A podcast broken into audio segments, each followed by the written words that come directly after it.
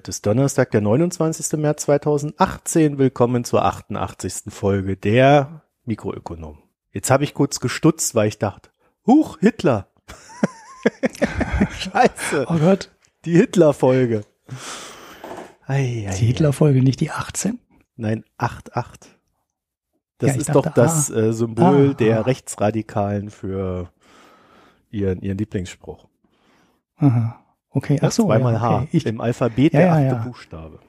ja, ja, mit AH gibt's das aber auch. Ach, Wegen der- Adolf und so. Ach so, Mhm. ja. Ja, Sie haben viele Zeichen. Naja, willkommen. Ähm, ja, hallo Ulrich. Hallo. Wusste ich es mir verkneifen, auf die Zunge beißen, kein, keine bösen Scherze machen. Ja, da war ich einmal außer Haus. Ja, und schon Ulrich. ist der Sound im Eimer. Schon ist der Sound noch schlechter als sonst.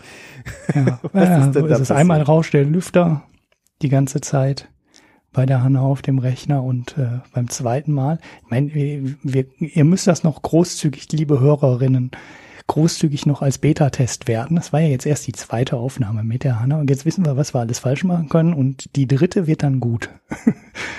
Na, sorry nochmal für die Soundqualität, war ähm, mein Fehler. Hanna konnte das auf ihrer Seite nicht hören. Und ja, ich habe ihr dann wohl zwei oder dreimal äh, zu häufig gesagt, mach noch mal lauter, weil sie wirklich in den Vorgesprächen extrem leise war. Und ich die so stark verstärken musste, dass ich ein extremes Rauschen in der Leitung hatte. Und habe ich ihr gesagt, mach mal lauter. Aber dann während der Sendung hat sie dann ja entweder lauter gesprochen oder äh, mir ist es dann vor der Aufnahme halt nicht mehr aufgefallen, dass es übersteuerte. Das ist immer so ein bisschen tricky, wenn man die, die, die Effekte in der Aufnahme bei einer schlechten Internetleitung, also wenn Marco zum Beispiel in Oldenburg ist, sind relativ ähnlich zu den Übersteuereffekten. Und äh, ja, und dann hat Ophonic nichts davon gerettet, sondern eigentlich die Endaufnahme noch schlechter gemacht, als sie in der Ursprungsqualität war. Wir versuchen das heute mal anders, also besser gesagt der Marco, der versucht jetzt mal ähm, angesichts des langen Wochenendes das auf eine neue Art und Weise durch Ophonic zu werfen, nämlich jede Spur einzeln optimieren zu lassen. Und dann schauen wir mal, ob das robuster ist, weil das bei der letzten Woche war wirklich ähm, enttäuschend. Weil meine, auf, meine Spur war völlig und hundertprozentig ähm, optimal. Und die war dann am Ende halt nach der Bearbeitung von Ophonic an schlechter als vorher. Und das ist ja nicht Sinn und Zweck der Übung. Mhm. Ja, es gibt halt diesen Effekt bei der Aufnahme, dass wenn einer spricht und der andere, der lauter ist, dann reinspricht, dass er den dann quasi leiser macht. Und das hast du ziemlich genau in der Spur gehört von dir, dass immer wenn Hanna gesprochen hat oder ein Geräusch im, im Hintergrund erzeugt hat, bist du leiser geworden und kaum verständlich. Mhm. Das ist eigentlich ein halt, Problem, was wir hauptsächlich mit Zencaster bisher immer hatten. Das ist jetzt zum ersten Mal äh, über Auphonic direkt auch aufgetaucht. Also über Reaper und dann Auphonic. Ganz interessant. Mhm. Müssen wir mal beobachten. Wir versuchen immer das Beste, was so die Tonqualität betrifft. Und ich glaube, so viel Feedback hatten wir ja auch noch nie, was die äh, Probleme bei der Tonqualität betrifft. Aber äh, es, es ist halt nicht immer optimal und naja, manchmal ist es einfach Garbage in, Garbage out und dann können wir auch nichts mehr machen, außer neu aufnehmen. Das wollen wir aber auch nicht, weil wir haben ja alle so viel Zeit. Naja, es war auch Donnerstag und spät abends und ich wollte es vor dem Wochenende noch fertig haben, weil ich am Freitagnachmittag eigentlich auch schon keine Zeit mehr hatte. Hab dann doch noch bis mittags irgendwie abgemischt. Ja, zweimal durch Ophonic geworfen, weil bei mir am Anfang auch was in der Spur fehlte. Äh, wie das auch immer kam, äh, weiß ich auch nicht. Naja, die Aufnahme genug wird der besser. Ausreden. Kommen wir mal zum Thema hier. Ja, apropos Hörerfeedback, ne? Eigentlich hatten wir die Überleitung ja schon. Wir nehmen jetzt immer absichtlich schlecht auf, weil das gibt Hörerfeedback und wir haben endlich mal Kommentare, die wir in die Sendung reinnehmen können. Ja, genau, weil die Leute Also- sich ja immer noch gemüßigt sehen, irgendwas Positives da reinzuschreiben und nicht nur zu meckern. Ja, ganz unsere finde. Hörerinnen sind sehr nett zu uns, Ja. ja. Ja, deswegen haben wir jetzt einen Haufen Nachklaps oder wie oder was? Ja, ich wollte eins, ähm, eins ergänzen. Der Felix hat einen Kommentar abgegeben zu diesem Death for Nat- Nature Swap. Und zwar hat er interessanterweise darüber mal eine Arbeit geschrieben während seines Studiums. Und es war äh, vor 25 Jahren, schreibt er, unter den angeögten, also ne, den ökologisch bewegten VWLern ziemlich heißer Scheiß. Und ja, der schreibt, dass es halt schon eine sehr alte Idee ist und man vor 20, 25 Jahren halt sehr viel davon erwartet hat. Ich kannte das ganze, äh, die ganze Struktur überhaupt nicht, aber es ist wohl schon sehr alt und äh, das hatte wohl auch schon mal eine Blütezeit und jetzt die letzten 15 Jahre waren, ja, wie soll ich sagen, äh, dann eigentlich nur noch ein immer weiter zurückgehendes Marktvolumen. Das heißt, das, was man sich vor 25 Jahren mal davon versprochen hat, hat sich nicht erfüllt. Und ja, es ist jetzt halt eine, eine absolute Nische. Und wahrscheinlich ist es deshalb auch an mir total vorbeigegangen, weil es jetzt halt wieder eine Nische ist. Wollte das nur mal nachtragen, dass das wohl schon mal eine große Nummer ähm, war. Danke für den Kommentar, fand ich sehr interessant. Äh, was hatten wir? Was hatten wir noch? Ah ja, da können wir auch, der Uwe einen Kommentar abgegeben zu äh, Trump und dem Zollthema, was wir letzte Woche auch nochmal wieder kurz angeschnitten hatten. Und ja, der ergänzt noch zwei äh, Theorien dazu. Eine ist äh, die, die uns dann damals zu der Softpower Zollfolge gebracht hat, dass ich ja mal auf Twitter die These aufgestellt hat, dass Trump möglicherweise mit dem Ankündigung, mit der Ankündigung oder der Einführung von Zöllen, die eigentlich nicht kompatibel ähm, zur WTO sind, unter Umständen halt die WTO ähm, abschießen möchte. Sprich, ähm, er möchte halt nicht, dass die äh, USA sich irgendwelchen internationalen äh, ja, Gerichtshofen, Höfen wie der UN, wie der WTO und diesen anderen Organisationen unterordnen muss und das dann da vor einen Gerichtshof geht, sondern er möchte, dass die USA halt unabhängig von dem ganzen Kram, von dem er halt nichts hält, handelt. Ähm, gut, die Theorie hatten wir jetzt letzte Woche nicht, nicht erwähnt, aber die hatten wir in der Softpower-Folge da mal. Ja, ich das bin ja kein Freund dieser Theorie, weil das ja immer impliziert, dass Trump irgendwie so ein ganz clevere Sau sei. Äh, das Problem ist bloß, der hat vielleicht ein paar clevere Berater, aber er selber ist halt nicht so klug. Also das, was er tut, ist nicht so verwinkelt von der Motivation her. Mhm. Also dass vielleicht ihn äh, ein Berater, der gut mit ihm kann und der irgendwie auch die Sprache findet, um ihn zu überzeugen, dass der den in so eine Richtung lenken kann, das mag alles sein. Wir sehen aber auch immer wieder, dass die Berater recht schnell rausfliegen. Also wir sind ja jetzt quasi in Staffel zwei der Präsidentschaft Trumps und du siehst, äh, ja. pünktlich zum, zum äh, Staffelwechsel tauchen lauter neue Gesichter auf. Ja? Also der ich wäre, ich bin da sehr vorsichtig, weil ich tatsächlich einfach nicht glaube, dass das alles sehr gewieft ist, sondern da ist sehr viel Emotionen und ja, Ego dabei. Ja, weiter mhm. im Text. Ja, weiter im Text. Ja, ähm, Uwe weist ja noch darauf hin, dass äh, in dem WTO-Schiedsgericht, wo ja eigentlich die Verfahren landen, das ist im Moment, ähm, obwohl das schreibt er jetzt äh, wenig handlungsfähig, schreibt er, weil zwei Sitze da aktuell nicht ja. besetzt sind. Das hatten wir aber, glaube ich, auch in der Softpower-Folge. Ne? Mhm. Ähm, bin mir nicht ganz drin. sicher. Aber ich glaube, wir hatten es erwähnt. Äh, da ähm, da habe ich dann noch darauf geantwortet, dass es auch eine Geschichte ist, die nicht auf ähm, äh, Trump jetzt zurückzuführen ist, sondern dass das schon in der Obama-Zeit äh, passiert ist. Ja. Äh, ja, und dann der, äh, der, zweite große Punkt, den er sagt, äh, dass das erratische Handeln halt Absicht sein kann, ja, um mm, all, alle gleichzeitig zu warnen, also auch seine Verbündeten zu warnen. Ähm, allen äh, sagte, ne, also sei jetzt nicht gegen mich ähm, und versucht quasi seine Truppen zu sammeln, so nennt es äh, ähm, Uwe, und dass eigentlich das Ziel doch am Ende China ist. Ne, und das sieht man ja auch. Es sind ja die Zölle dann angekündigt worden im größeren Stil. 60 Milliarden Dollar Volumen. Und ähm, alle anderen wissen jetzt, äh, der Trump ist so ähm, irre und äh, der kann das auch gegen uns machen. Ne? Also jetzt müssen wir versuchen, uns irgendwie mit Trump zu einigen. Und das kommt dann jetzt nicht mehr aus dem Kommentar, sondern das war dann eine News, die letzte Woche ähm, gekommen ist. Er hat sich ähm, mit Südkorea geeinigt und also erstens verhandlungstechnisch ist, ist die Geschichte für Trump nicht schlecht ausgegangen, weil es haben sich die Leute nicht verbündet gegen Trump oder gegen die USA oder gegen die Zölle, sondern jeder versucht einzeln Ausnahmen für, für die Stahl- und für die Aluminiumindustrie auszuhandeln. Europa hat das einzeln versucht, Altmaier war in den USA, Südkorea hat es versucht, Japan versucht und jeder macht es ähm, für sich alleine. Die, die, meisten sind ja dann auch schon ähm, rausgenommen worden. Die erste ähm, nicht äh, vorübergehende Ausnahme, also Europa hat ja nur so eine vorübergehende Ausnahme bekommen, genauso wie die, wie Kanada und Mexiko, wo er gesagt hat, so, wir setzen das erstmal aus, wir verhandeln NAFTA neu. In Europa hat das auch rausgenommen, ähm, aber in Südkorea, das ist der Unterschied zu den anderen Ausnahmen, gibt es eine endgültige Einigung.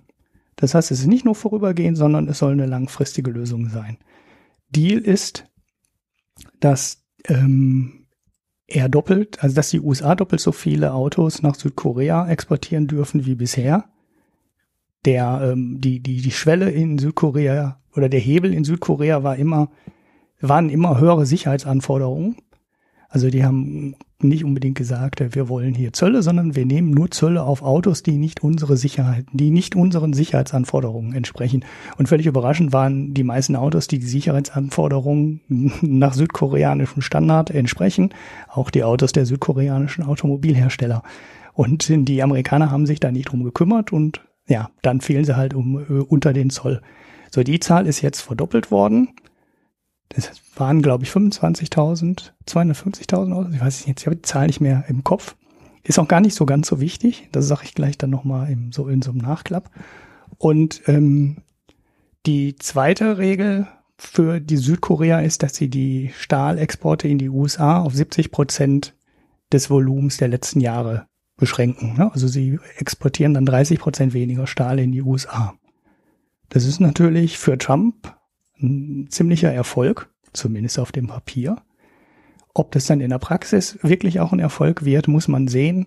Ich habe einen sehr negativen Kommentar auf äh, Twitter dazu gelesen von einem, der sich sehr intensiv mit diesen ganzen Handelsthemen beschäftigt und der meinte, das wäre äh, nur auf dem Papier ein Erfolg und in der Realität wird das überhaupt nichts nützen, weil die Südkoreaner die amerikanischen Autos genauso wenig kaufen würden wie vorher äh, weil da ist halt das Label dran, die sind nicht so sicher wie die südkoreanischen Autos.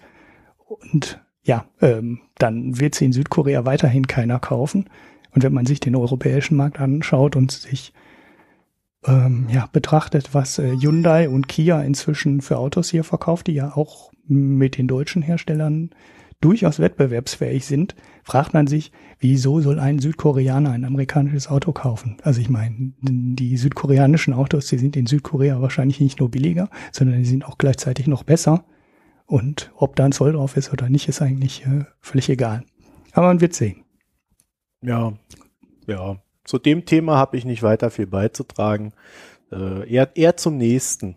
Weil das nächste ja. ist der Nachklar zu Cambridge Analytica. Und bevor wir da weitermachen, Ulrich, mhm. ich habe äh, Anfang der Woche so einen Podcast gehört. Da hat sich jemand hingestellt und hat gesagt, ja, also diese Geschichte da, wo Uber so eine Frau totgefahren hat, ja, da sind die zwar zu schnell gefahren, aber das machen die meisten Menschen ja auch. Die fahren ja auch zehn Prozent zu schnell. Du, das habe ich mir dann so angehört und habe mir gedacht, lieber Ulrich, haben wir eigentlich nicht diese autonomen Autos, damit wir genau diese Scheißdiskussion nicht mehr führen müssen? Ja, die verhalten sich einfach an die Verkehrsregeln, weil die halt nicht so ticken wie Menschen. Dann kommst ja. du dann daher und erzählst, ah, oh, das machen die Menschen aber auch. Das ist nicht so schlimm. Ich weiß ja, welchen Podcast du meinst. Ja, ähm, den von letzter Woche mit dem schlechten Ton. Ach so, du meinst jetzt unseren Podcast, da haben wir doch gar nichts. Haben wir was zu Uhr gesagt? Nein. War das nicht bei euch drin? Nein. Der, der Ur-Podcast war äh, der, der, wo du mal als Gast warst. Und das war das schlechteste Segment, was die in den letzten zwei Jahren produziert haben. Und deshalb sage ich jetzt auch nicht den Namen des Podcasts, obwohl alle, die den hören, wahrscheinlich wissen.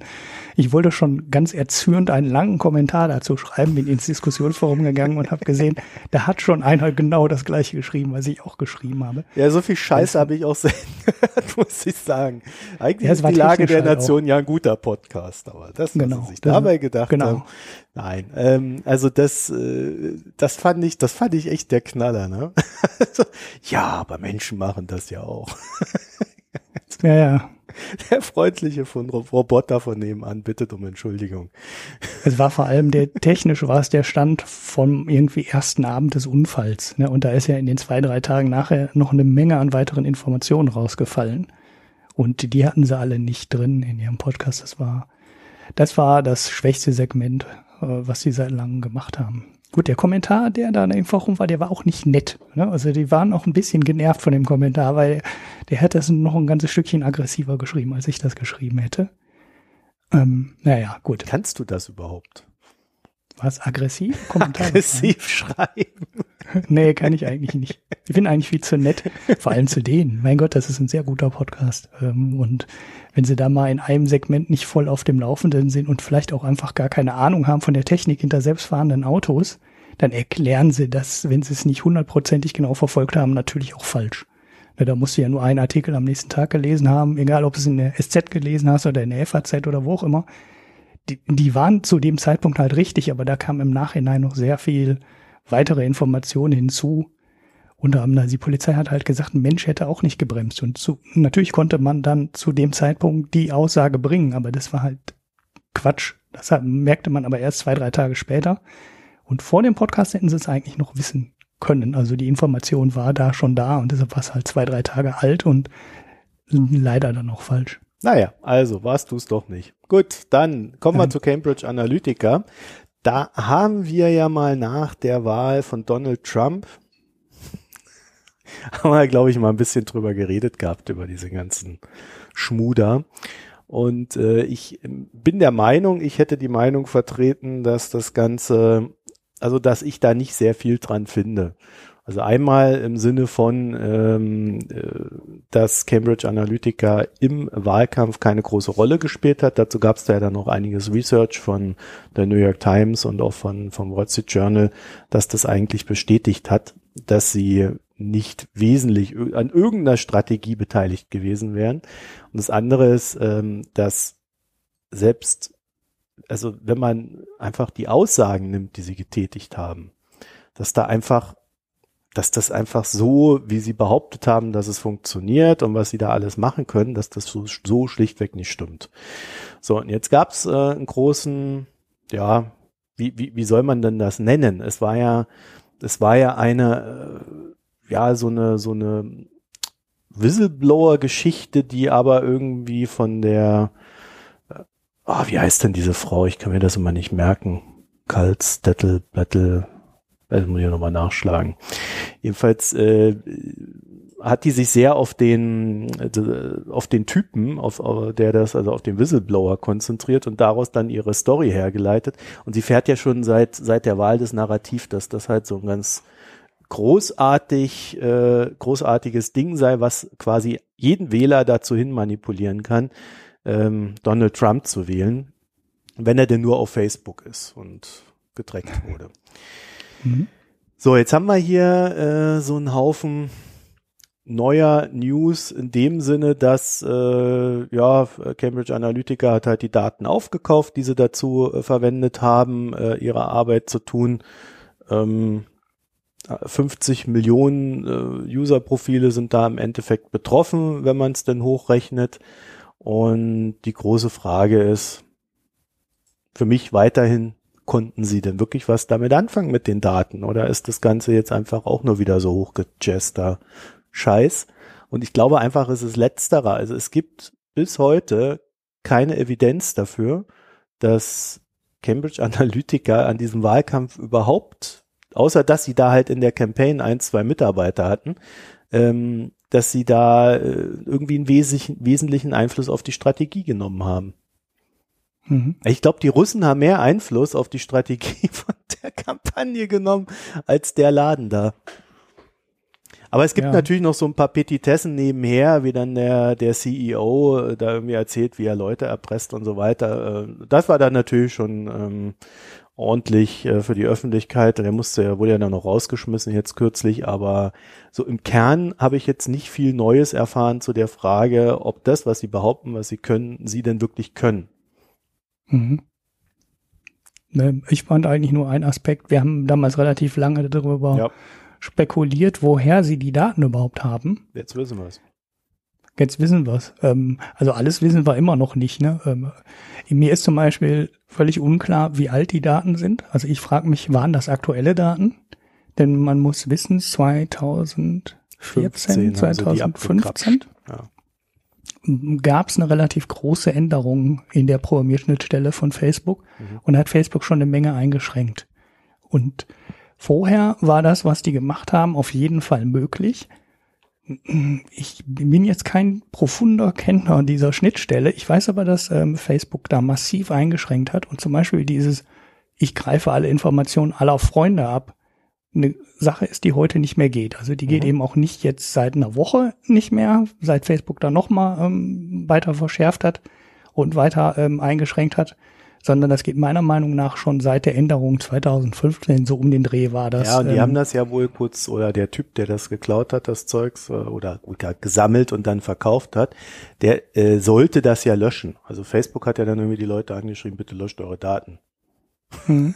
Ja, ja, das, das, das können ja die ja immer. Ehrlich naiv ist. Ja. Ja, naja, wenn, wenn die Daten einmal unterwegs sind, man hat es ja heute auch gesehen. Also heute ist ja auch rausgekommen, dass ähm, die andere Firma, äh, die dieser Whistleblower hatte, der hatte nämlich auch selber nochmal eine Firma, auch im Besitz dieser 50 Millionen Datensätze war. Das heißt, die wurden halt rege gehandelt. Und das ist eigentlich das, über das man sich wirklich Gedanken machen muss.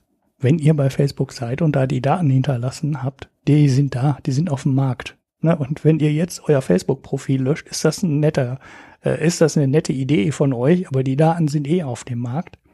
Äh, das, ja, aber dann nicht, hätte man wenn man jetzt seine Daten ändert, dann kommen die ja wieder auf den Markt. Wenn du dein Facebook-Profil löschst, kriegt Facebook keine neuen Daten, die dann künftig auf dem Markt landen. Ja, ja, klar. Ganz so. Aber der, der, sehr viel davon ist ja durchaus stabil. Ne? Also ja, dein äh, Geburtsdatum zum Beispiel. Ja, wo du wohnst, wer, wer deine mhm. Freunde sind und so weiter. Da kannst du ja sehr viel drüber ableiten. Und das sind halt Sachen, die sie auch nicht äh, von heute auf morgen ändern. Also die Daten, selbst wenn du dich heute löscht, sind die Daten zumindest, würde man sagen, für den nächsten Wahlkampf doch durchaus relevant. Wird man dann sehen. Ähm, aber eigentlich ist das Kind in den Brunnen gefallen und sich jetzt abzumelden, nützt eigentlich erst was auf Sicht von acht oder zehn oder weiß ich nicht wie viel Jahren. Und bei Cambridge Analytica kam ja auch raus, dass sie weitere Daten von anderen Quellen dann dazugekauft haben. Das ist jetzt wohl auch offiziell. Das haben wir damals auch schon spekuliert äh, dass die in den USA ist das ja mit dem Datenschutz alles viel, äh, ja eigentlich gibt's den ja de facto nicht. Und du kannst aus allen möglichen Quellen alle möglichen Daten zusammenkaufen und da leben eine ganze Menge Firmen von. Muss man an der Stelle vielleicht nochmal sagen, Facebook lebt nicht davon. Ja, also Facebook verkauft die Daten nicht. Ja, das Facebook ist kein, lebt das jetzt künftig davon, dass sie diese Daten ordentlich schützen. Genau. Das ist ja ein, eines der absurden Dinge an der ganzen Geschichte. Ne? Ja. Eigentlich ist es ja nicht so, dass Facebook das große Datensilo ist, wo dann nur Facebook Geld rausziehen ähm, kann und damit ein, ein, totales Monopol hat, was man Facebook bisher immer gesagt hat, äh, nachgesagt hat oder, oder viele kritisiert haben an Facebook. Äh, das ist ja eigentlich andersrum. Facebook war viel zu großzügig mit der Herausgabe der Daten, sonst wären sie nämlich nie in die ähm, Hände der Leute gekommen, die sie dann am Ende jetzt äh, benutzt haben für ja diese ähm, Wahlkampf ähm, Micro-Targeting-Geschichte, ob die ein Erfolg war oder nicht, werden wir sowieso nie wissen. Ne? Aber eigentlich hätte Facebook die nie rausgeben dürfen, auch nicht für die wissenschaftlichen Zwecke, äh, die ja eigentlich mal angeblich der Grund für die Datenherausgabe war. Ja, also ich glaube, ich glaube, das Thema können wir auch dicht machen. Ich finde, da ist nicht viel dran, in dem Sinne, als dass wir jetzt irgendwas Neues da gelernt hätten, sondern äh, es, es sickern halt mal wieder ein paar Informationen durch, ergänzendes Bild, aber so die, die wichtigen Fragen, also die für mich wichtigen Fragen, ist die Software besser als alle anderen, äh, was sie ja behaupten? Ja, sie behaupten ja quasi, sie hätten Donald Trump zum Präsidenten gemacht. Äh, dazu haben wir wenig Neues, Erhellendes, außer dass wir jetzt noch eine Persönlichkeit haben, die sagt, ich bin das Mastermind. Huhu. Mhm. Ja, naja, also von Donald Trump Zöllen zu Cambridge Analytica zur SNB. Ja, unsere Lieblingsschweizer die SNB, Bank. das ist die Schweizer Notenbank. Ihr erinnert euch, wir haben ja mal erklärt, dass man da zwar irgendwie investieren kann, aber man kriegt ganz wenig Dividende daraus. Der Rest verbleibt. Als Aktionär kriegt man nix, aber trotzdem kaufen irgendwie alle wie blöde diese Aktien. Weil? Genau. Ja, wir hatten uns damals, als wir es hatten, ne, waren die bei 5000 ungefähr oder sowas. Ah, viereinhalb meine ich. Ja, irgendwie so um den Dreh. Und ich habe es jetzt durch eine Nachricht mal wieder gefunden und äh, auch wo wir damals äh, uns schon den Kopf darüber zerbrochen haben, warum kaufen denn so viele Leute jetzt die Aktie? Äh, weil es ist ja eigentlich relativ unwahrscheinlich, dass die unfassbaren Gewinne, die die gerade ja einfahren durch die äh, ja Frankenaufwertung, dass die Aktionäre wahrscheinlich an diesen ganzen Gewinnen nicht beteiligt werden und es halt eine sehr niedrige Dividende rausgeschüttet wird und es ist höchstwahrscheinlich also auch so gesetzlich bleibt. verankert oder in der Satzung verankert, können sie auch gar nicht mehr Dividende zahlen. Das heißt, äh, die, die, du kannst die Aktie nur kaufen, weil du sagst, sie ist halt mehr wert. Ähm, mhm. Aber wie du diesen Wert hebst, äh, im Sinne von, die verdienen sehr viel und ich krieg eine hohe Dividende oder irgendwie, das ist nicht, erschließt sich nicht. Genau. Und das wissen wir immer noch nicht. Das hält die Aktie aber nicht auf. Also der Kurs ähm, vorgestern war 7.400 Schweizer Franken, also noch. Ja, genau. Das war der Tag, an dem ist äh, die Aktie nochmal 13 Prozent nach oben gesprungen. Ich habe heute den aktuellen Kurs nicht mehr rausgesucht. Das, äh, die Nachricht, die mich dazu gebracht hat, nochmal wieder nachzuschauen, äh, wo der Kurs jetzt eigentlich gerade steht, äh, war dieses kleine Schmankerl, dass die äh, Schweizerische Nationalbank, wie sie ja richtig heißt, jetzt mehr Facebook-Aktien hält als Mark Zuckerberg. Allerdings das heißt, keine Stimmberechtigten, ne? Äh, ja, ja, genau. Zuckerberg hat ja seine Preferred Shares quasi. Ähm, ist das so bei Facebook? Weiß ich gar nicht. Ich ja, glaub, ja, die der hat, der hat, äh, die haben das irgendwie so gemacht. Das, ich glaube, das geht auch nur in den USA. Ich glaube, in Deutschland würde sowas gar nicht gehen in der Form. Das, also zumindest nicht in der krassen Form. Dass die Leute Aktien vertickt haben, die äh, nicht stimmberechtigt sind und äh, ein kleiner Kreis der Aktionäre hält die stimmberechtigten Aktien, so dass eigentlich klar Aha. ist, wer es sagen hat. Ja, ja, also wie hier in Deutschland die Vorzugsaktie, ne? Die dann eigentlich Ja, bloß halt nicht in der krassen Form in Deutschland. Ne? So kurz zum ja. Kurs der SNB, äh, der war heute bei 7.940 im Hoch. Mal noch mal 500. Oder 7.960 sogar und ist jetzt aktuell bei 7.540. Ja. Ja, naja, da sind die man sieht auf jeden schon Fall am Zittern über Ostern. man sieht auf jeden Fall, wie viel äh, Vermögen die äh, Schweizerische Nationalbank inzwischen im Ausland hält. Und äh, die sind auch kein aktiver Investor, ne? Die sagen halt einfach, wir kaufen indexorientiert die großen Aktien. Und die sind halt so groß, dass sie inzwischen mehr Anteil an Facebook halten als Mark Zuckerberg. Das fand ich eine ganz witzige äh, kleine Nachricht. nicht stimmberechtigt, aber sie würden ja eh nicht abstimmen, glaube ich. Ne? Die halten sich ja dann immer zurück, wenn irgendwas ist. Hm, das kann sein, weiß ich gar nicht genau. Es gibt ja einige Großanleger, die da nicht abstimmen. Ja, wie so ein ETF. naja, gut, dann würde ich sagen, bevor wir zu deinem ständigen Tesla-Zeugs da kommen. Ich kann nichts dafür, der wurde von Hörern gewünscht. naja, so redet er sich dann immer raus. Weil dir, weil dir auf Twitter einer so einen Brocken hingeschmissen hat. Hier, guck mal, Tesla. Ja, ich, ich, ich habe da mehr als einen Account, weiß ich. Ich werfe mir die selber zu. Genau, so bringt das sein Zeugs in die Sendung. Äh, aber zur Entspannung mal ein bisschen kleines Referat hier von mir. Ich habe mich nämlich mal mit dem Streit zwischen Naftogas und Gazprom beschäftigt.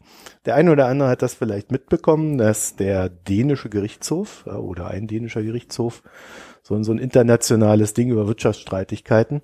Ähm, das hat ein Urteil gesprochen darüber, wie dieser Streit zwischen Naftogas und Gazprom zu schlichten ist. Hintergrund ist folgender.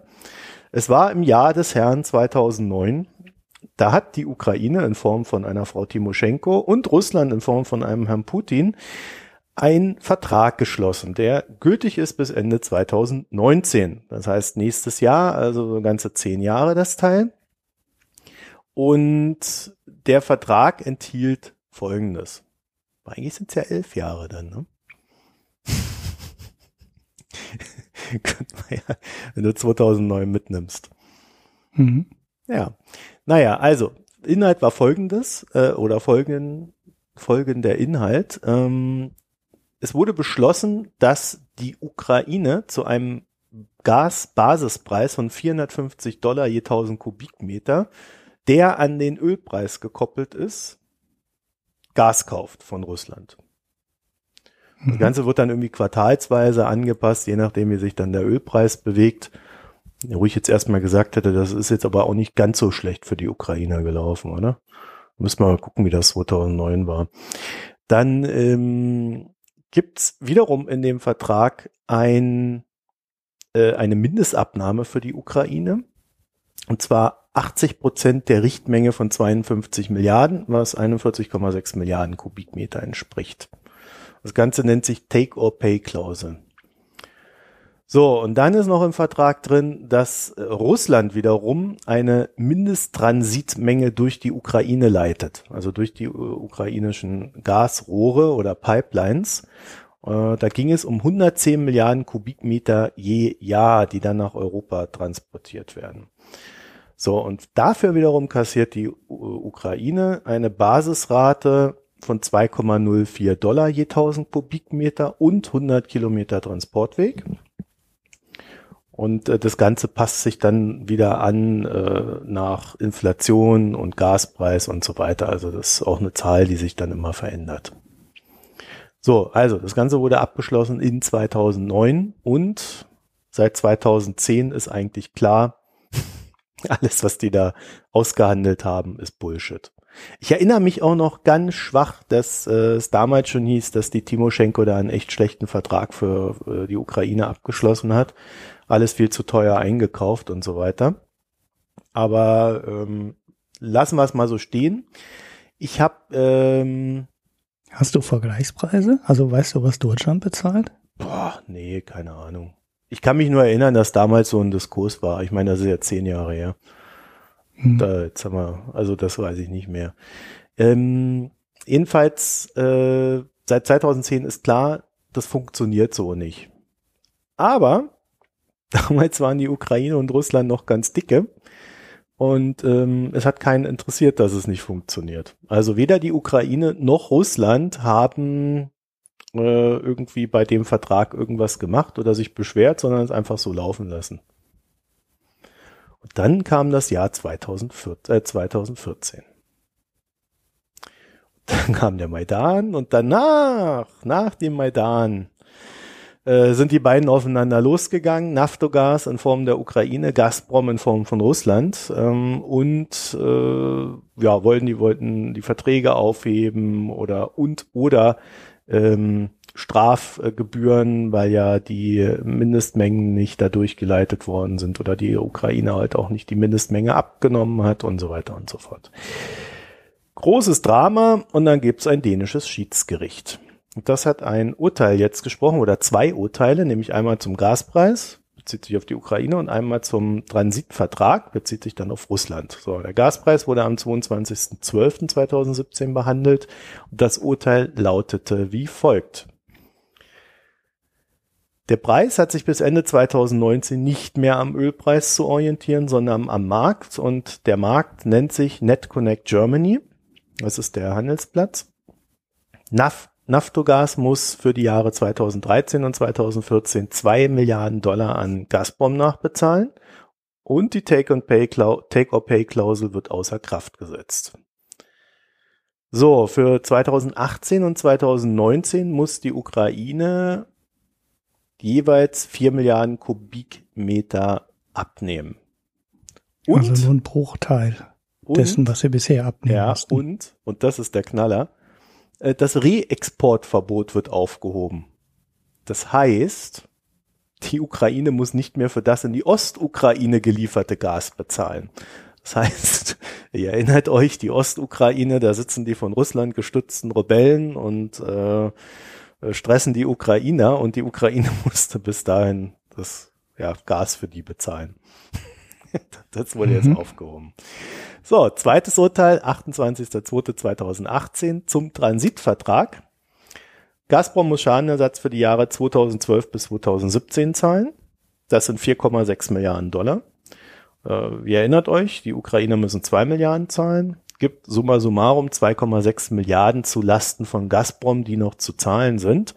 Und jeden Tag, den Gazprom das nicht bezahlt, müssen sie 500.000 Dollar Strafe am Tag zahlen. Das ist ja mhm. ordentlich, ne? Mhm. So, dann hat das Gericht aber gesagt, die Berechnungsformel für die Transitgebühr, die ist völlig in Ordnung. Also da haben die Ukrainer verloren. Und die Gasübergangspunkte an der Ostgrenze der Ukraine zu Russland, Klammer zu, äh, sind ebenfalls okay, weil Naftogaz hatte versucht, die an die Westgrenze verlegen zu lassen, weil sie da natürlich kontrollieren können, was passiert. Mhm. Also da ja, haben sie auch verloren. Jetzt, ja. So, und dann ging's los, dass Gazprom gesagt hat, das ist alles ganz ungerecht und ähm, äh, das sei ein zweischneidiges Urteil zu, zu Ungunsten Russlands. Warum? Weil ähm, Naftogaz aus dieser Take-or-Pay-Klausel heraus keine äh, Strafzahlungen leisten muss, während äh, Gazprom halt aus dieser aus dem Transitvertrag heraus äh, Strafzahlungen leisten muss. Ähm, hat sich das Gericht natürlich auch explizit damit befasst, äh, warum es das tut und hat das auch begründet. Und äh, da sieht so aus, dass ähm, die Take-or-Pay-Klausel außer straflos außer Kraft gesetzt wurde, weil der Rückgang des Gasverbrauchs in der Ukraine quasi etwas Unvermeidliches war. Ja, also die, die Ukrainer hatten keine Wahl, sie haben halt weniger Gas verbraucht, also wollen sie natürlich auch weniger abnehmen. Währenddessen Russland bei den Durchleitungen äh, durch die Leitungen, also durch die durch die Pipelines, durchaus eine Wahl hatte. Denn ein Großteil dessen, was da gefehlt hat, beruht nicht nur darauf, dass weniger Nachfrage in Europa gab, sondern dass Russland auch einen größeren Teil über die Nord Stream Pipeline gelenkt hat. Mhm. Da hatte Russland eine Wahl. Sie hätten es ja auch, um ihrer Verpflichtung nachzukommen, über die Ukraine leiten können. Mhm. Haben sie aber nicht, aus natürlich geostrategischen und sonstigen Überlegungen heraus. Und deswegen ist es aber völlig äh, okay, dass sie dann, also laut Gericht, dass sie dann diese Strafzahlungen auch leisten müssen.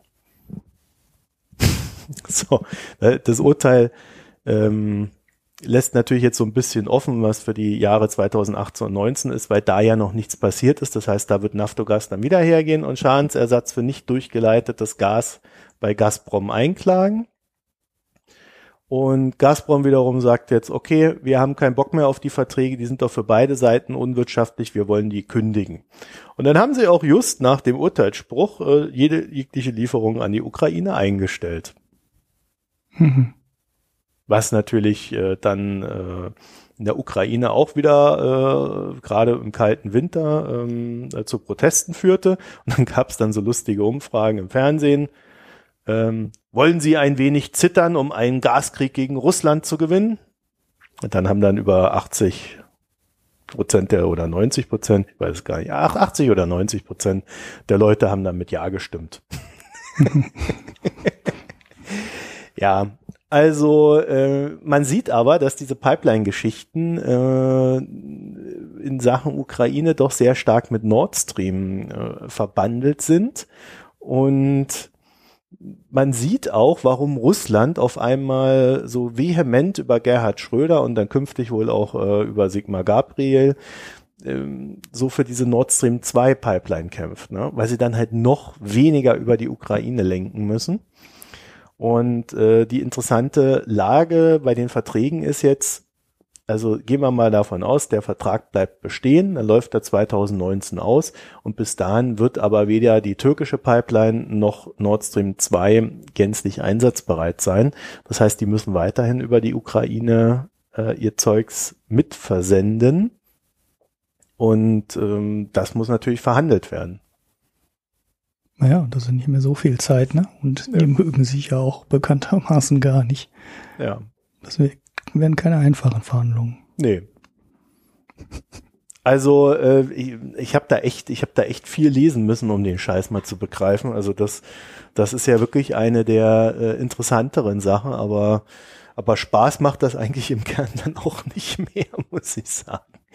Ja, also äh, wer jedenfalls heute dann äh, die, oder demnächst mal wieder was von Nord Stream 2 hört, die übrigens in Deutschland mittlerweile von den Behörden genehmigt worden ist, zumindest den äh, Umweltbehörden. Äh, die, die politische Entscheidung steht da, glaube ich, noch so ein bisschen ins Haus. Ja, der kann sich dann mal drüber Gedanken machen, was der Russe da wirklich vorhat. Mhm. Braucht man eigentlich eine Baugenehmigung für den Rest? Es muss jedes Also- Land zustimmen, was betroffen ist. Ja, ich, äh, aber es ist ja kein Land betroffen, oder? Also Ja, nur doch, da, da, wo die hängen, da Pipe hängen alle möglichen Länder irgendwie mit drin. Und die, äh, dann, da melden dann immer diese Umweltorganisationen, also ist so der Klassiker, sagen dann, oh, da ist aber ein Naturschutzgebiet, wo ihr bauen wollt. Oder da äh, ist irgendein Lurch, der da, äh, der letzte Lurch auf dieser Erde ist. Und dann geht das halt vor Gericht. Ja gut, klar, an den Punkten, wo die Pipeline losgeht und äh, wo sie an Land Ja, kommt, du hast klar. ja eine Zwölf-Meilen-Grenze im Meer. Ja, aber da gehen sie doch dran vorbei. Ich meine, das ist so, glaube ich, das Problem, was die Polen haben. Die sind ja auch streng dagegen, weil sie dadurch halt an Einfluss verlieren. Ne? Die haben ja umschifft. genau das gleiche Problem, was Ja. die Ukraine hat, ne? dass die ähm, Russen halt über Nord Stream und Nord Stream 2 alle Transitstaaten quasi umgehen in Richtung Deutschland, die keine, ja, geostrategisch Einfluss verlieren, weil sie nirgendwo mehr Druck ausüben können mit den Gastransporten und weil sie halt auch Geld verlieren durch die Durchleitungsgebühren. Und so wie ich das bisher verstanden habe, hat auch Polen keinen Einfluss auf Nord Stream 2, oder? Ja, Nord, also Polen wird umgangen, das ist ja auch explizit ein Ziel. Mhm, genau, das meine ich. Also eigentlich muss doch nur Deutschland zustimmen und die Russen stimmen ja eh zu. Also die russische Zustimmung steht noch aus, lustigerweise. Also das, Na ja gut, wenn die das wollen, dann machen die das. Also zustimmen müssen Dänemark, Schweden, Finnland und Russland. Ah, okay. Ja. Also weder die baltischen Staaten noch Polen. Ja, es geht ja auch da oben rum und nicht da unten. Naja, ja, deshalb habe ich nachgefragt, Ja, wer alles zustimmen muss, genau. Ja. Ah, okay. Und es ist natürlich so, man kann auf der einen Seite sagen, also äh, also ich muss dazu sagen, also ich bin gegen Nord Stream 2 explizit. Es gibt aber zwei Argumente, äh, äh, Argument äh, die man halt berücksichtigen muss. Das eine ist, du kannst sagen, ja, okay, ähm, hier, wenn man die Ukraine zu, und Polen und sonst wem da aus den geopolitischen Spielen rausnimmt und das Gas über Deutschland lenkt und Deutschland es dann äh, im Zweifelsfall verteilt, ja, also wenn die sich mit Russland streiten, verteilt Deutschland halt mehr und verdient ein bisschen was daran, äh, dann ist die geostrategische Position der EU vielleicht besser. Und diese Länder haben weniger Stress mit Russland. Gerade die Ukraine. Mhm. Wäre, wäre so der, der Strang, wo ich sagen würde, der wäre dafür. Äh, Und dagegen spricht halt einfach, dass äh, die, der größte Schutz in einem Markt ist immer noch Versorgungssicherheit, in dem Sinne, dass es äh, verschiedene Interessenparteien gibt, die äh, was aushandeln müssen. Ja, und wenn die Ukraine sich mit Russland streitet und die Russen denen das Gas abdrehen, dann kriegen wir halt auch keins und müssen uns dann wiederum damit beschäftigen, dass äh, das Gas aufgedreht wird und die Ukraine auch ihren Teil abbekommt. Gleiches gilt für Polen, die sich ja auch immer mal wieder mit Russland streiten. Ja, also nicht gerade wenig, wenig. Und äh, auch die Balten haben ja so ihre Thematiken mit Russland. Mhm. Ja, also äh, innerhalb der EU würde ich sagen, ist ähm, Nord Stream 2 eigentlich abzulehnen. Weil klar, äh, es äh, theoretisch macht es einfacher, ja, also mit dem ersten äh, Strang der, der Argumentation, aber im Kern äh, ist die Interessenlage von Deutschland erstmal sich selber zu versorgen. Und Mhm. wenn es hart auf hart kommt, äh, man kann ja nicht immer davon ausgehen, dass es so bleibt, wie es jetzt ist. Ja? Wenn es hart auf hart kommt, äh, wird Deutschland sich dann selbst der Nächste sein. Und die Russen liefern dann halt genau so viel, dass Deutschland versorgt ist und sagen, ja, nö, mehr kriegt ihr nicht. Mhm. Ja. Währenddessen, wenn Deutschland äh, am Ende der, der Pipeline ist, es halt so ist, dass ähm, man immer wieder sagen kann, ähm, euer größter Abnehmer will halt Gas und entweder liefert ihr es ihm und wir kriegen auch was oder wir liefern nix. Ja, und dann kriegen halt alle nix, aber ihr kriegt auch kein Geld. Und Russland ist ja so ein Land, was sehr stark davon lebt, dass halt dieses Geld auch ankommt. Deswegen Mhm. äh, im Kern bin ich da absolut gegen Nord Stream 2. Ich habe übrigens nie eine Antwort vom Bundeswirtschaftsministerium auf meine Anfrage bekommen, dass ich mich gerne mit unserer Wirtschaftsministerin, unserer ehemaligen, ähm, wegen Nord Stream 2 treffen möchte. Fällt mir da gerade ein. Ja. Also Gerd Schröder hat innerhalb von zwei Stunden da irgendwie einen Termin gekriegt. Quasi taggleich. Frechheit. Aber mit mir wollte sich keiner treffen. Ja. Ja. Ja, extra für euch gefragt, um mal zu sehen, wie die Fairness hier in diesem Land herrscht. ja, so sieht's aus. Jetzt wisst ihr aber auch, warum Gerd Schröder so viel Geld kriegt. Ja. Ja. Weil der einen Termin du- kriegt im du- Gegensatz zu mir. Gut, dafür, dafür ähm, wird er auch schon vorgeschlagen als äh, wichtige Persönlichkeit, die man mal mit einem äh, Boykott überziehen könnte. Ja, in was willst du den denn boykottieren? Weiß ich nicht, dass er nirgendwo mehr hin eingeladen wird oder ich habe keine Ahnung, was der genau, was der, wohin dieser Zo- Vorschlag zielte. Aber ich fand es ganz witzig. Er wäre einer der wichtigsten Kontaktpersonen Russlands im Westen und deshalb sollte man ihn ja auch mal boykottieren. Man kann das ja so machen, ne? man kann ja äh, genau, mm, man kann ja Personen auch mit so einem Boykott quasi versehen, ne? mit so einem Wirtschaftsboykott. Man kann sogar Gelder einfrieren unter Umständen. Ach, ich glaube, was du meinst, das ist so diese Geschichte, dass mal kurz aufkam, dass die Amis ihn boykottieren wollten oder sanktionieren, besser gesagt. Und ähm, das ist aber sehr schnell vom Tisch gewesen. Das hätte ich interessant gefunden, weil das hätte ihm dann tatsächlich ein paar Türen verbaut. Wenn ich die Amis wäre, würde ich so Typen wie Schröder auch einfach das Konto da wegmachen. ja. Einfach, einfach, äh, weil das viel effektiver ist als irgend, irgendwelche komischen Sanktionen, wo sich die Leute dann äh, mehr um, um, um ja, die Macht scharren. Also wo es, wo das System quasi zusammenwächst, statt sich gegenseitig zu kannibalisieren. Aber wenn du so Typen wie Schröder raushaust, die so als Scharnier zwischen dem System und äh, der demokratischen Welt funktionieren, ja, dann äh, wird es natürlich schon schwieriger für die Russen hier zu agieren. Und das würde ich viel eher machen. So, jetzt aber genug der Politikberatung. Kommen wir zu deinen heißgeliebten Tesla. Ja, ich wollte ja eigentlich erst ähm, Anfang des zweiten Quartals wieder was dazu sagen. Also quasi nächste Woche wäre das äh, irgendwann. Da Wir meldet müssen es uns Tesla also dann, nächste Woche nochmal anhören, meint er. Ja, nächste Woche kommt dann nur ganz, ganz kurz die Produktionszahlen. Und das wird halt wirklich spannend. Vielleicht kommen sie auch erst in der Woche danach. Es ist ja jetzt auch ein langes Wochenende. Ähm, kann auch gut sein, dass sie dann erst nächste Woche irgendwann Donnerstag oder Freitag kommen und dann nicht mehr in die Sendung passen. Feiertag über Ostern? Ich glaube nicht, oder? Der Montag ist kein Feiertag in den USA. Zumindest die Börse hat auf. Nur Karfreitag ist da geschlossen, wenn ich es richtig im Kopf habe. Aber kann auch sein, dass ich mich Ist nächste irre. Woche doch eine lange Woche. Ja. ja, bin mir jetzt. Also diese Woche ist halt dann kurz, ne? Ein Ja. Tag weniger. Aber der Montag ist, glaube ich, schon wieder relativ Naja, normaler also was ist denn da mit diesem Tesla? Was haben sie denn jetzt schon wieder verbrochen? Tesla. Also fangen wir. Ähm, es gibt eine Abstufung von Moody's, einer der beiden richtig großen Ratingagenturen. Weil sie ihr Facebook-Profil gelöscht haben? Ja, genau. Ähm, nee, das hat da nichts mit zu tun. Also ihr müsst da aufpassen, wenn ihr ein Rating von Moody's habt. Nein, Spaß beiseite. Ähm, Moody's hat sich, wie viele andere Teilnehmer und wie wir auch, ähm, Gedanken darüber gemacht, wie denn die aktuelle Situation bei Tesla aussieht und ähm, ob es klappt, die Produktion schnell genug hochzufahren, um den Kapital, also die Produktion des Model 3, das ist ja das entscheidende Modell, schnell genug hochzufahren, um die Liquidität der Firma nicht länger massiv zu belasten. Das ist ja eigentlich die entscheidende Frage. Wie viel Geld braucht Tesla noch, um die Produktion hochzufahren und wie viel Geld bekommen sie durch den Verkauf des Model 3? Mhm. So, irgendwann muss die Schere halt äh, zusammengehen, weil bisher verbrennt Tesla deutlich über eine Milliarde pro Quartal. Mhm. Und so wahnsinnig viel Geld haben sie nicht.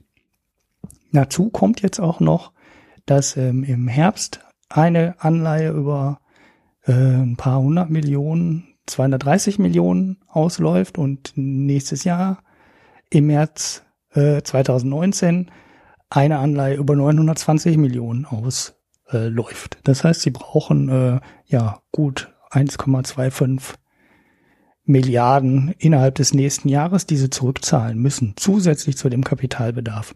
Das heißt, irgendwoher muss Tesla jetzt äh, Geld bekommen und verdienen. Mhm. So, sie haben natürlich dann, wie, wie wir schon mal ein paar Mal erläutert haben, die Möglichkeit, wieder einfach die Anleihen zu verlängern, wieder eine neue rauszugeben. Sie haben aber natürlich immer die Möglichkeit, einfach neue Aktien rauszugeben.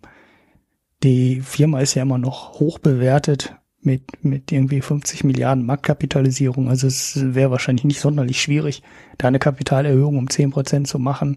Und damit hätte man dann ja schon mal wieder 5 Milliarden eingesammelt. Von daher verstehe ich die Abwertung von Moody's am Ende dann nicht ganz, weil am Kapitalmarkt hat Tesla ja durchaus Möglichkeiten, noch Geld einzunehmen, und zwar an der, auf der Eigenkapitalseite, also nicht auf der Fremdkapital über ähm, Kredite, sondern über auf der Eigenkapitalseite. Naja, trotzdem ist äh, Moody's hingegangen, hat das Rating für die letzte äh, Anleihe, die sie rausgegeben haben, äh, deutlich gesenkt. Also was heißt deutlich? Ähm, eine Stufe nur gesenkt, aber die war halt vorher schon im Junk-Bereich und ist jetzt nochmal eine Stufe tiefer im Junk-Bereich. Man muss aber dazu sagen, das ist eine unbesicherte Anleihe. Und die anderen Anleihen, die Tesla draußen hat, oder die anderen Schulden, die Tesla draußen hat, sind besichert. Das heißt, das ist so die nachrangige Anleihe, die erst ganz am Ende dahinter kommt. Trotzdem, die Börse war nicht begeistert. Und die Anleihe, die zu 5,25 Prozent rausgekommen ist, also mit einer Rendite und einem Coupon von äh, 5 ein Viertel Prozent ungefähr, ist äh, war vorher schon unter Druck. Das hat sich die letzten, also diese Woche aber massiv beschleunigt und die äh, rentierte Anfang der Woche so mit 6, und ein bisschen und ist gestern dann in der Rendite innerhalb von zwei Tagen deutlich über sieben Prozent geschossen. Und das ist natürlich dann schon ein Wort, wenn du eine Anleihe im, ja, im Herbst 2017 war es, glaube ich, mit äh, ein Viertel Prozent rausgibst und die nur ein halbes Jahr später schon mit äh, fast sieben Prozent rentiert. In Kurs hieß das dann, das Ding ist von 100 auf äh, ungefähr 88 gefallen. Heute ist es schon, hat sich so wieder so naja, auf 90 ungefähr wieder erholt. Aber ähm, ja, ich habe gedacht, aus der Begründung von Moody's könnte man jetzt noch so ein bisschen mehr rausziehen als die Gedanken, die wir uns damals gemacht haben. Aber so viel ist es dann, ähm, so viel ist es dann am Ende gar nicht die Begründung ist auch relativ kurz. Ich weiß jetzt nicht, ob es da noch eine längere Studie gibt, die dann die bezahlenden Moody's-Kunden bekommen, aber das, was öffentlich ist, ist eigentlich relativ übersichtlich. Und die Schätzungen, die sie dann drin haben, zum Beispiel für den Kapitalbedarf der Produktion, das wäre halt eine Sache gewesen, die mich interessiert hätte. Mhm. Aber da schätzen die halt auch einfach nur, ja, wenn das jetzt so bleibt wie in den letzten Quartalen, dann. Ähm, und genaueres ist da nicht drin. Die, die Frage bei Tesla ist ja, wie viel Geld brauchen sie noch, um die Produktion in Gang zu kriegen? Und das ist so im Moment die große Unbekannte, wo man zumindest öffentlich kaum was drüber findet. Wir wissen jetzt, was das die letzten Quartale gekostet hat und dass das sehr teuer war. Aber niemand weiß, was kostet das, bis die Produktion am Ende wirklich funktioniert. Ja, noch viel, viel mehr Geld. So viel kann ich. Ja, das ist halt die Frage. Ne? Also du weißt halt nicht, wie bezahlen die die Maschinen, ne? wie bezahlen die die Produktionsstraße. Wird das bezahlt, wenn es fertig ist? Ähm, wird es vorfinanziert? Ähm, wird es erst bezahlt, wenn die Produktion auch läuft? Da kennt man halt die Verträge nicht von außen. Ja, ja, ich fand es halt ganz interessant, ähm, dass offensichtlich Moody's äh, sich auch nicht so viel, auch nicht so viel mehr weiß als wir. Das ist einfach so ein, so ein Weiterschreiben der Investitionshöhe und dann sagt man halt, äh, sie brauchen dann so und so viel Geld. Fertig aus. Ja. Ja, vielleicht noch zwei Zahlen, die ganz Was? interessant sind. Die werfen das dann in die Show Notes. Bloomberg hat ja so einen Tracker programmiert, wo sie aufgrund dieser, das haben wir hier mal vorgestellt, dieser Vehicle Identification Numbers versucht, äh, die aktuelle Produktion von Tesla zu schätzen. Aktuell liegt der Wert bei 1058 ähm, Model 3 pro Woche. Das ist zwar deutlich besser als die ganzen bisherigen Wochen im ersten Quartal 2018, aber weit unter den 2500, die Tesla eigentlich jetzt in der letzten Woche des ersten Quartals erreichen wollte. Muss man abwarten. Nächste Woche wissen wir mehr. Lohnt sich jetzt gar nicht so viel darüber zu spekulieren, wollte den Wert nur noch mal hier so reingeben. Und eine zweite, ähm, ein zweites kleines Nugget, die Aussage eines Spezialisten aus der Produktion, der das damals auch mit auf, der wohl da auch mit dran beteiligt war am Aufbau der Produktion. Und der meinte, Teslas Produktionsprobleme liegen im Moment daran, dass Tesla versucht hat, die Produktion viel zu stark zu automatisieren. Das heißt, die versuchen wohl Teile zu automatisieren, die in nahezu allen anderen Fabriken, ja, der nennt dann sowas wie äh, bei der Montage 50 Prozent Roboter, 50 Prozent ähm, manuelle Arbeit, also menschliche Arbeit. Mhm. Und Tesla ist wohl hingegangen und will diesen manuellen Teil noch weiter runtersenken und auch die Montage des Autos weiter, weitergehender automatisieren als die meisten Konkurrenten. Und daran würde im Moment die Produktion bei Tesla ähm, haken, weil das eine Sache ist, die die anderen halt äh, nicht machen. Das heißt immer, es wird zwar unglaublich viel, äh, sehr viel mit Robotern und ähm, sehr automatisch produziert, aber das bezieht sich immer auf die Einzelteile. Und der Zusammenbau, also die Endmontage des Autos, ist eine Geschichte, wo der ähm, menschliche Anteil noch relativ hoch ist. Und Tesla wollte da wohl von weg. Und das ja, könnte halt die Probleme. Mein Gott. Ja. Genau, und das könnte die Probleme erklären, eben auch in zwei Richtungen. Ne? Mhm. Das er erklärt, ähm, warum sie die Produktion nicht hochgefahren kriegen, weil sie machen was, was die anderen so nicht machen. Ne? Was dann natürlich auch, die sind dann die ersten, die die Probleme, ähm, Tesla ist dann die erste Firma, die die Probleme lösen muss. Und die zweite Auswirkung ist, die ich eben auch ganz interessant fand, der Kapitalbedarf an der Stelle ist natürlich auch viel höher. Ne? Weil der Mensch, den stellst du da hin und zahlst dem Lohn. Ne? Das ist aber, ähm, da sind variable Kosten. Ne? Also wenn er da steht und produziert, du musst ihm halt einmal im Monat für einen Monat Geld bezahlen.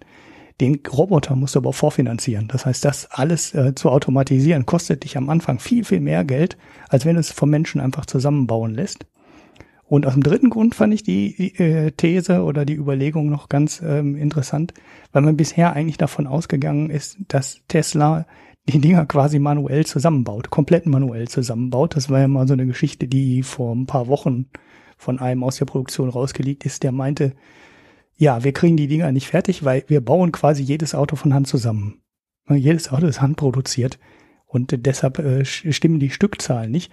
Und bisher ist man eigentlich davon ausgegangen, dass man zu viel Handarbeit hat und nicht äh, zu viel Automatisierung hat. Das war so ein ganz interessant. Das kann natürlich dann am Ende auch wieder zusammenhängen, logischerweise. Ja, weil die Roboter äh, weil, nicht arbeiten müssen, die alles mit der Hand fertig machen. Das genau, genau so. Logisch. Also, genau, so schön. könnte das zusammen. Genau, wir, so könnte das halt dann zusammenhängen. Dann haben wir äh, handgemachte Autos aus Kalifornien. Das ist doch auch mal was.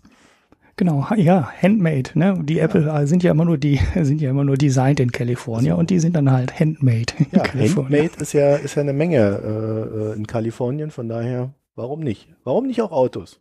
So, jetzt aber mal Schluss mit Tesla, das kommt doch eh nächste Woche schon wieder dran. Naja, das wird dann aber kurz. Jetzt sagst du jetzt. Ich habe ich hab hier eine schöne Zahl in unserem Pad, lass uns die zum Abschluss noch machen, bevor wir in den Gesellschaftsteil übergehen. Ähm, du hast hier so reingesetzt, Deutsche Staatsschulden sinken 2017 um 53 Milliarden. Ja. Um, doll, um ne? diese Zahl zu verstehen, muss man dann in dem Satz weiterlesen, auf 2,09 Billionen Euro. Mhm. Also wenn man da mal so diese schwarze Null nimmt und sich mal überlegt, wie lange man da bräuchte, um mit 50 Milliarden plus im Jahr die Schulden aufzu, also auf Null, auf Null zu führen. ja, das dauert eine Weile, ne?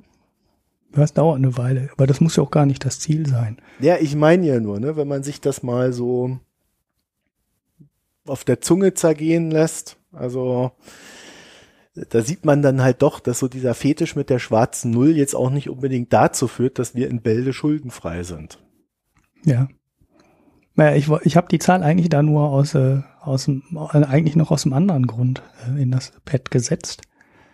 Äh, das war diese kleine Randnotiz, dass die schwarze Null gar nicht der ähm, entscheidende Faktor ist, sondern ähm, zwei andere. Also das eine erwähnt die Bundesbank nicht, ähm, nicht, nicht explizit. Äh, wichtig an der Zahl ist sowieso als die absolute Höhe ist immer die Relation zum, zum BIP, also zur Wirtschaftsleistung. Und da ist der Rückgang eigentlich noch ähm, viel beeindruckender. Da ging es nämlich innerhalb eines Jahres von 68,2 auf 64,1 Prozent zurück. Ja, ist ja klar, das weil heißt wir ein stark wachsendes BIP haben. Genau, genau. Das ist halt der erste Effekt, den man in dem Zusammenhang immer noch mal wieder betonen muss. Ich meine, das wurde zwar schon hunderttausend Mal gesagt, aber die wachsende Wirtschaft trägt zum Rückgang der Schuldenquote viel mehr bei als die 53 Milliarden, ähm, die die Staatsverschuldung, ähm, ja, der, der, der eine Oder Teil. anders gesagt, wir könnten sogar noch Schulden machen und eine sinkende Schuldenquote haben. Genau, weil das BIP halt stark genug wächst. Ja. Ähm, und der zweite Effekt, den man dann äh, an der Stelle unbedingt erwähnen muss, ist, dass auch die schwarze Null an der Stelle noch gar nicht so wichtig ist. Ne? Also die, wir hatten ja keine schwarze Null, wir hatten ja sogar einen Überschuss. Aber auch das ist nicht der entscheidende ähm, Faktor beim Rückgang der absoluten Schulden, also der 53 Milliarden, die die deutschen Staatsschulden gesunken sind, sondern der wichtigere Faktor sind die Bad Banks. Ähm, und das ist ein Effekt, den wir, glaube ich, im Podcast mal, vielleicht mal ganz am Anfang irgendwann hatten. Aber es ist ja so, dass wenn der Staat Garantien ausgibt oder Banken verstaatlicht, Mhm. dass das komplette, die komplette Summe in die Staatsverschuldung mit eingeht. Ja, also es ist nicht so, dass dann irgendjemand äh, versucht, diese, äh, die Risiken aus den Garantien zu bewerten, ähm, ja, oder das irgendwie zu überlegen oder zu schätzen, wie viel Schaden daraus wohl entstehen könnte, Mhm. Sondern man geht wirklich hin und nimmt die absolute Summe. Das heißt, wenn du eine Bank hast und die hat eine äh, Bilanzsumme von 100 Milliarden und der Staat sagt, für diese 100 Milliarden hafte ich jetzt. Ja, ohne Wenn und Aber. Ich übernehme da eine Staatsgarantie für, wir verstaatlichen die Bank oder die Bank wird irgendwie anders abgewickelt, ist ja egal. Ich ähm, gebe diese Garantie über die 100 Milliarden. Dann geht die komplette Summe von 100 Milliarden in die Staatsverschuldung ein, also in die offizielle Berechnung der Staatsverschuldung. Und wir wissen alle, dass bei der Abwicklung der Banken nie, egal wie schlecht die Bank eigentlich ist, nie ein Schaden entsteht, der so hoch ist wie die Bilanzsumme. Das geht nicht. Ne? Es, es kann nicht sein, weil die Bank hat, äh, egal wenn die überschuldet, insolvent oder weiß ich nicht was ist, die hat ja immer Aktiva, die hat ja immer noch Vermögenswerte und dass 100 Prozent der Bilanzsumme ähm, dann in die Schuldenberechnung eingeht, ist der absolute und totale Worst Case, der unter, hinter dieser Berechnung liegt. Und es ist aber immer Geld zu generieren. Selbst bei der schlechtesten Bank der Welt ähm, Mhm. kannst du noch ähm, kannst du noch Geld rausholen. Und genau das passiert jetzt. Ne? Die ähm, ehemalige Hypo Real Estate wird halt abgewickelt, die ehemalige WestLB wird abgewickelt und alle senken ihre Bilanzsummen. Und jedes Mal, wenn diese, ähm, wenn die hingehen und irgendwas verkaufen, schlechte Anleihen verkaufen, was auch immer, wichtig ist, die Bilanzsumme sinkt. Und damit sinkt auch die Summe, für die der deutsche Staat haften muss. Und das ähm, war der größere Teil ähm, des Rückgangs äh, der Staatsverschuldung. Einfach nur Bad Banks, die ähm, ja abgewickelt werden und ihre Bilanzsumme gesenkt haben. Der Rest, der in dem Schuldenstand drinsteckt, das ist auch noch so eine ganz interessante Notiz, sind übrigens immer noch 133, 193 Milliarden. Das äh, sind knapp sechs Prozent des aktuellen BIPs. Also wenn du die jetzt noch rausrechnest, wären wir sogar schon unter der 60 Prozent Grenze des Maastricht-Vertrages. Jetzt kann man natürlich nicht davon ausgehen, dass da am Ende gar kein Schaden ähm, übrig bleibt bei der Abwicklung der Banken. Da wird ja ein Schaden überbleiben. Mhm. Sonst wären die Banken ja nicht pleite gegangen. Oder von, ne? Aber der ist halt äh, viel, viel niedriger als die Summe, die am Anfang damals ins, äh, in die BIP-Schuldenberechnung gepackt wurde. Ja, schön. Gute Nachricht. Ja, Jetzt muss Ja. ja. nur noch China weiterhin aufrecht laufen, damit wir dann künftig auch weiterhin unser BIP, unsere BIP-Verschuldung reduzieren können und unser BIP steigern. ja. Goldene Zeiten für Deutschland. Während die Straßen verfaulen, die Brücken verfallen und die Schulen zusammenkrachen. Aber die Zahlen sehen gut aus. Aber das wird jetzt mit den, mit den Brücken, das wird jetzt gefixt. Ich habe es gelesen heute Morgen in der Zeitung. Gar nicht im Internet ausnahmsweise mal. Unsere Brücken sind so bröckelig, dass wir unsere Panzer nicht aufs Baltikum schicken können. Und wenn nichts geholfen hat bisher in Deutschland, um die Brücken zu sanieren, wenn da keine Panzer mehr drüber fahren können, dann wird Geld angefasst. Naja, wenn du dir die Ausrüstung der Bundeswehr anguckst, dann Aber die Panzer können wahrscheinlich sowieso nicht fahren. Oder vielleicht sind die Panzer auch das Einzige, was noch funktioniert. Man weiß es nicht. Ich würde ja behaupten, deutsche Panzer rollen nicht mehr. Aber das ist vielleicht ein Thema für eine andere Sendung. anderen Podcast. ah ja, gut, dann kommen wir mal zum Gesellschaftsteil. Gesellschaftsteil. Hast du Picks? Hast du dich vorbereitet? Ich habe einen Pick. Boah, den habe ich sogar hier schon eingetragen. Du hast ja nicht mehr unser Quiz gelesen. Ähm, ich habe ich hab einen Pick. Und zwar ähm, eine Podcast-Serie.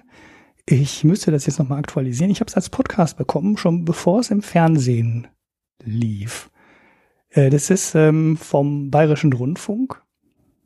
Eine Serie über, ich glaube, vier Podcasts waren es, über die Intensivpflege ähm, und den Lug und Betrug auf Kosten der Intensivpflegefälle.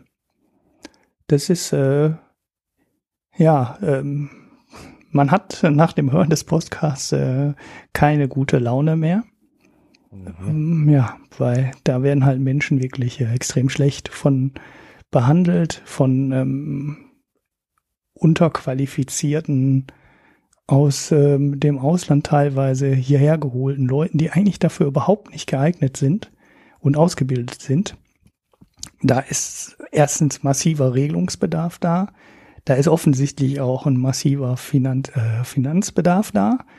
Da hängen die Krankenkassen mit drin in dem ganzen System und äh, schustern dem billigsten Anbieter äh, die Aufträge zu.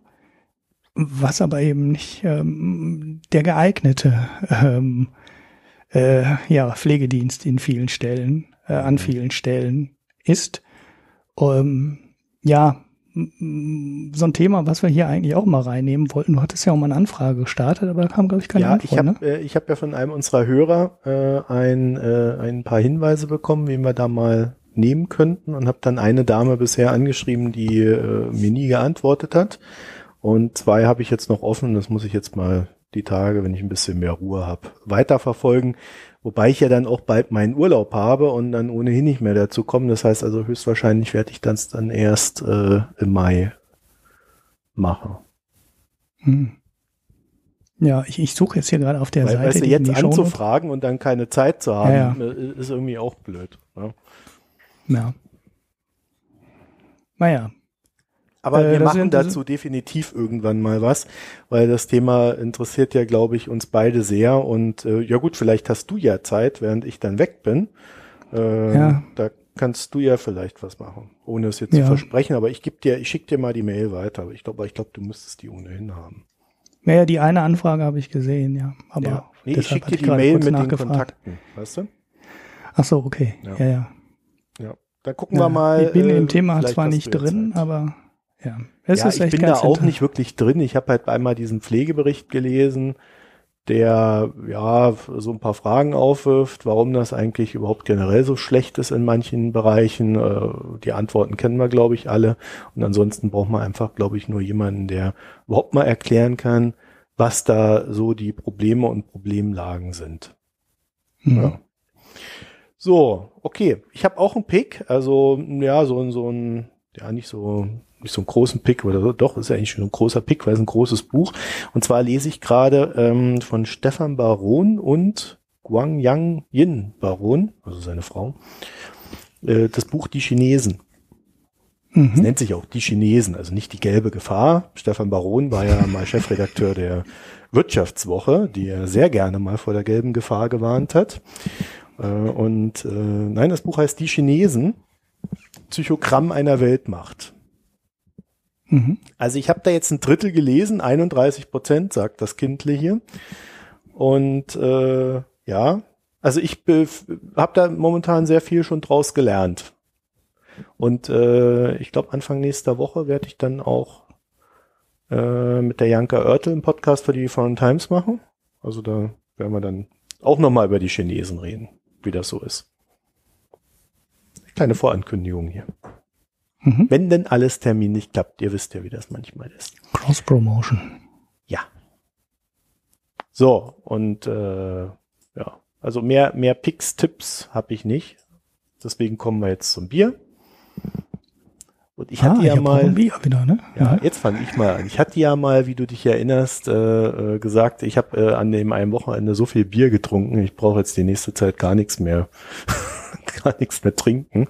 Also ich habe da jetzt irgendwie hinten vier Flaschen stehen, die muss ich mal abfotografieren, damit ich sie wegkrieg. Ähm, äh, ja, und da habe ich mir gedacht, nehmen wir mal das erste Bier. Und hast du eigentlich dein Bier aus der aus deinem Shop da abgeholt? Ja, habe ich gemacht. Ah ja. Das sieht sehr, sehr interessant aus. Ja. Ist aber nicht Danke, das, was Nico. du heute besprichst. Nein, ich habe Ah. heute leider ein sehr langweiliges Bier. Ja, weil der Nico hat uns nämlich Bier geschickt. Schon mal vielen Dank dafür. Auch mir hat er ein Bier geschickt. Das heißt, ich habe jetzt da die vier Bier stehen, die ich jetzt hier noch äh, bespreche. Und dann habe ich noch irgendwie drei Bier im, im Kühlschrank. also ich äh, bin jetzt erstmal ausgelastet mit Bier. Und zwar habe ich hier gehabt ein Hazelnut Brown Nectar Ale und es nennt sich Rogue. Also ich glaube, Rogue ist irgendwie so der Überbegriff. Rogue und dann Hazelnut Brown Nectar. Ist Das hört sich an, als hätten die da viele Sachen reingeworfen, die man in deutsches Bier nicht reinwirft. Ja, ich glaube das auch. Ja, wo steht denn das hier? Wasser, Gerz, Gerstenmalz, Hopfen, Haselnuss, Extrakt und Hefe. Ein Nutella-Bier quasi. Geht, geht eigentlich, ne? Ja, also ähm, ich muss sagen, diese Haselnussnote, die ist echt gut rausgekommen. Ja. Also da kann man schon sagen, da, da ist eine Haselnuss drin. Das Ganze ist ordentlich dunkel, so wie ich es mag. Und ähm, ja, ich glaube, was einem so ein bisschen aufstoßen könnte, es ist, ist dann doch irgendwie so gefühlt recht süß. Mhm. Sagt Weil ich gar nicht weiß, wo die. Süße daherkommt, aber ähm, ja, im. Großen und Ganzen hat mir das recht gut geschmeckt. Also ich war recht zufrieden, aber ich hatte schon mal ein geileres. Rogue. Okay. Hab ich mal irgendwo Hm. gesprochen, das habe ich irgendwann mal in Moskau getrunken. Ich glaube, das Ah, war Double ja. Chocolate. Irgendwie Ja, ja, sowas. ja, ja. Du erinnerst dich vielleicht. In irgendeiner Folge ist das drin, das Double Chocolate Rogue. Das war wesentlich besser, fand ich. Äh, und hier, das war, war, war sehr gut. Also ich würde mich jetzt nicht darüber beschweren. Ich würde sogar auch nochmal kaufen. Ähm, ja. Also Haselnuss, Nektar. Ja. Haut, haut hin. Ja. Ah, Also kein ja So. Du hast dich Ja. da ja schon lustig über mich gemacht. Hab's genau gehört. Also Ja, kein ja. Bäh, sondern eher so, ja, ja. Kann man trinken, ich wie der Schwabe sagt. Genau. Kann ich mir jetzt ehrlich gesagt nicht vorstellen äh, mit Haselnuss, aber ähm, Ja, Ja, es ist jetzt nicht so, dass du das trinkst und denkst, oh, ich esse Haselnüsse, ja, sondern das Mhm. ist mehr so ein so ein leichter Untergeschmack, der da so mitschwingt. Ansonsten Mhm. ist das Ganze eher so in Richtung äh, dunkles Ale, äh, bla. Also Ja. so wie man es erwartet und dann halt so ein bisschen zu süß für meinen Geschmack und halt die Haselnuss da drin. Ich weiß auch Mhm. gar nicht, wie die die Haselnuss da reinmachen. Also die werden die ja wohl nicht klein machen und dann da reinstreuen oder so. naja, wenn da Haselnussextrakt draufsteht, vielleicht schon. Vielleicht werfen die da so eine Art äh, Nougat rein. Naja. Hm. Hm, muss ich mir auch mal besorgen, so ein Bier. Mit Ja, Nuss gibt's drin. hier bei mir um ein die großer, Ecke. Musst mich mal besuchen, dann kriegst du auch eins. Nein, ich bin ein großer Fan von Nüssen. Ich esse ja sehr gerne Studentenfutter und kann mir jetzt aber eigentlich die Kombination nicht so vorstellen. Naja, muss ich mal probieren. Ja. Also man kann ja Klingt in den Kraftbierladen, den ich da hab, kannst du ja echt reingehen und das Bier auch gleich trinken. Ne? Hm. Ja, Naja, also kommen wir zu deinem Prier, Bier, Prier, Bier. Brio. Hasen Ja, ich habe heißt dummerweise, es deswegen. ja, ja, ich habe dummerweise ein sehr langweiliges Bier. Äh, muss ich direkt äh, am Anfang um, ne, kein Cliffhanger. Es ist, war echt langweilig. Ich dachte, nachdem ich letzte Mal äh, das Brotsegment äh, Festbier genannt habe, ein super Wortspiel, ne? Zu Flüssigbrot, habe ich mal gesagt. Nenne ich das Brotsegment Festbier. Ähm, dann im Geschäft äh, auf diesen extrem flachen Witz hin ähm, ein Osterfestbier gesehen, was dann aber auch ein Bier war und kein Brot. Habe ich gedacht, das ist doch super. Und dann kam dieses Osterfestbier auch noch von der Firma Hasenbräu, was natürlich das noch zu Ostern noch ein bisschen lustiger macht. Also, mein ist ja eigentlich eine Steilvorlage, wenn du, wenn du eine Brauerei hast, die Hasenbräu heißt, musst du ja eigentlich quasi zu Ostern ein besonderes Bier rausbringen. Mhm. Naja, das habe ich getrunken. Und boah, nee, das war echt langweilig. Also das ist so ein helles Bier, klares Bier, äh, geht so in die Richtung von ja vielen süddeutschen hellen Bieren, also so wie dieses äh, Moser Liesel, was ich hm, vor zwei drei Wochen hatte, oder wie das Schlappe Seppel. Es war aber viel viel langweiliger. Also es hatte weder den Hopfen und die Aromen, die so ein Pilz so hat. Okay, das ist relativ normal bei diesen Bieren, weil die ja in eine andere Richtung gehen dem Bier fehlt aber auch dieses Süffige, was dann die ähm, süddeutschen Biere für mich echt angenehm macht.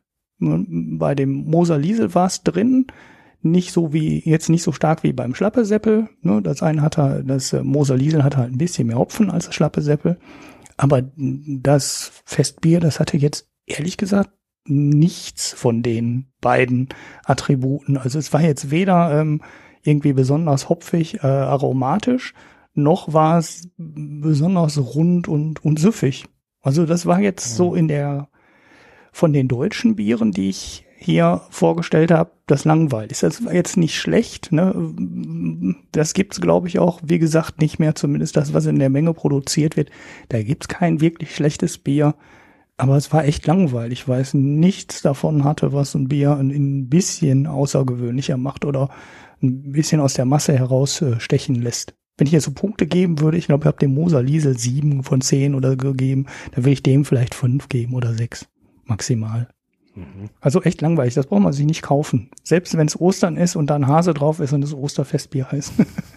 Selbst vor Ostern lohnt sich's nicht. Eine Flasche habe ich noch, die schaffe ich auch noch, aber äh, Ach, ja. da quält er sich halt mit dem Bier rum, ne? Ach, der arme Kerl. Ja, genau. Nur für euch. Ich habe dummerweise direkt zwei Flaschen gekauft. Nein, es ist wie gesagt, es ist nicht schlecht, aber es ist echt nichts dran, was es jetzt besonders macht. Mhm. Ja, naja, gut. Okay, dann würde ich sagen, dann haben wir es für heute mal wieder geschafft. Ähm, wir haben, erinnerst du dich, dass wir eigentlich festgelegt haben, dass wir am 12. April äh, unseren ersten Livestream machen? haben wir ja. das eigentlich schon mal irgendwo erzählt? Ja, haben wir, glaube ich, schon. Ja? Ich kann mich da ja, gar nicht erinnern. Ich dachte nämlich, wir haben das mal nach der Sendung festgelegt. Nee, da hat schon jemand drauf geantwortet. Der äh, ah. aus der Wetterau gab es da irgendwie Widerspruch, weil da spielt die Eintracht äh, gegen äh, im Pokal. Ja, irgendwas Ach, ist ja immer bei irgendjemandem. Da, da könnte er nicht. Hm. Ja, also wenn es danach geht, dann können wir ja nie irgendwas machen. Irgendwann, irgendwo ist immer Fußball, genau, das stimmt wohl. Ja. Außer am Karfreitag. Weiß ich jetzt nicht, ob, ob wir uns danach richten können. Das glaube ich, geht nicht. Ja, oder wir nehmen einfach um sechs auf, dann passt ja auch wieder. Ja, ja, ja. Mal gucken. Also am 12. April nehmen wir auf. Ähm, wann genau kann ich noch nicht sagen. Ja, ich meine, ich habe am, äh, ich habe in der Woche habe ich jeden Tag Handwerker hier. oh je. da wird hier eine Küche aufgebaut, Küche angeliefert, dann wird im Bad irgendwas eingebaut. Ja, meine Lampe kommt am 12. April. Ja, apropos. Ja, Lampe, juhu. Ne? Man ja, wartet ja irgendwie nicht, ne? Monate ne? auf diesen ganzen Mist, ne? Ja. ja. Ja, und irgendwann im, im, im Mai kommen dann die Möbel und, und dann haben sie mir schon bei der Küche geschrieben, dass, dass die Platte nicht kommt. Die haben sie in ihrem Granitwerk da irgendwie nicht fertig gekriegt, weil sie alle krank sind und Grippe haben. Oh. und, und dann kriege ich eine Linoleumplatte.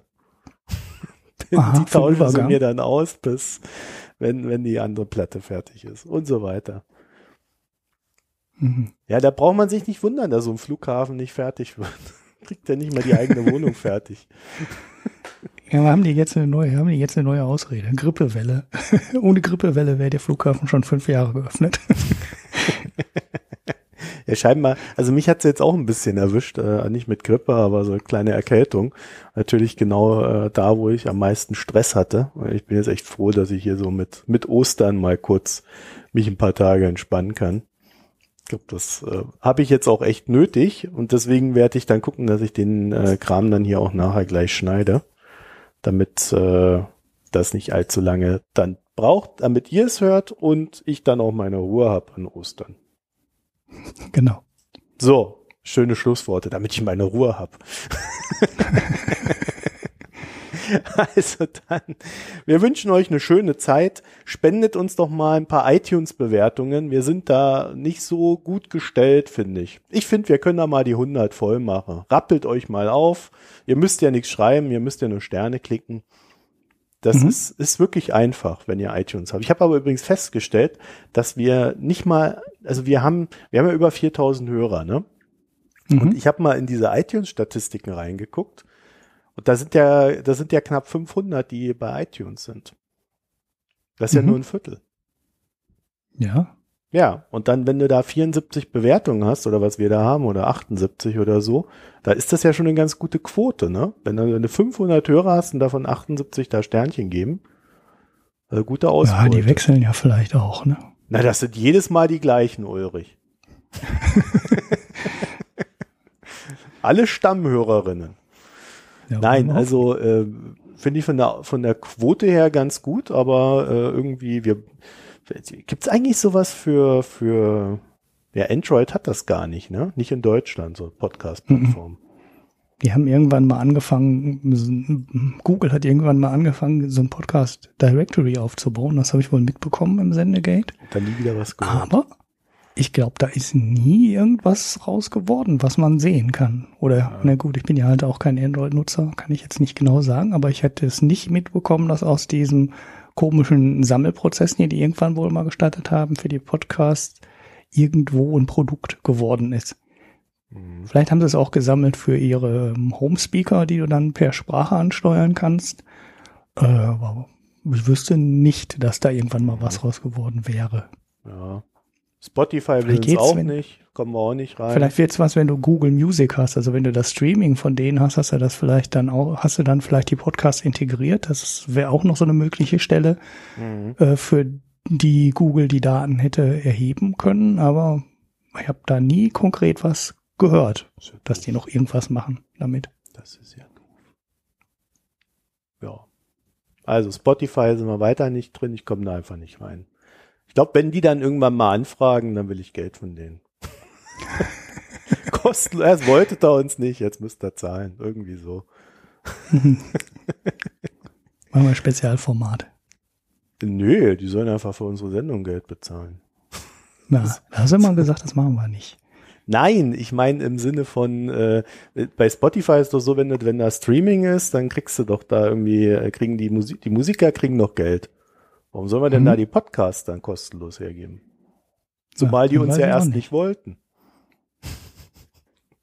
Ja, die, die, äh, welcher war das denn? Äh, die Wochendämmerung war doch mal bei Audible. Ach, das war Audible, das, ja, das war ja auch nicht. Audible, ja. Aber ist das war ja von, von Audible ja bezahlt.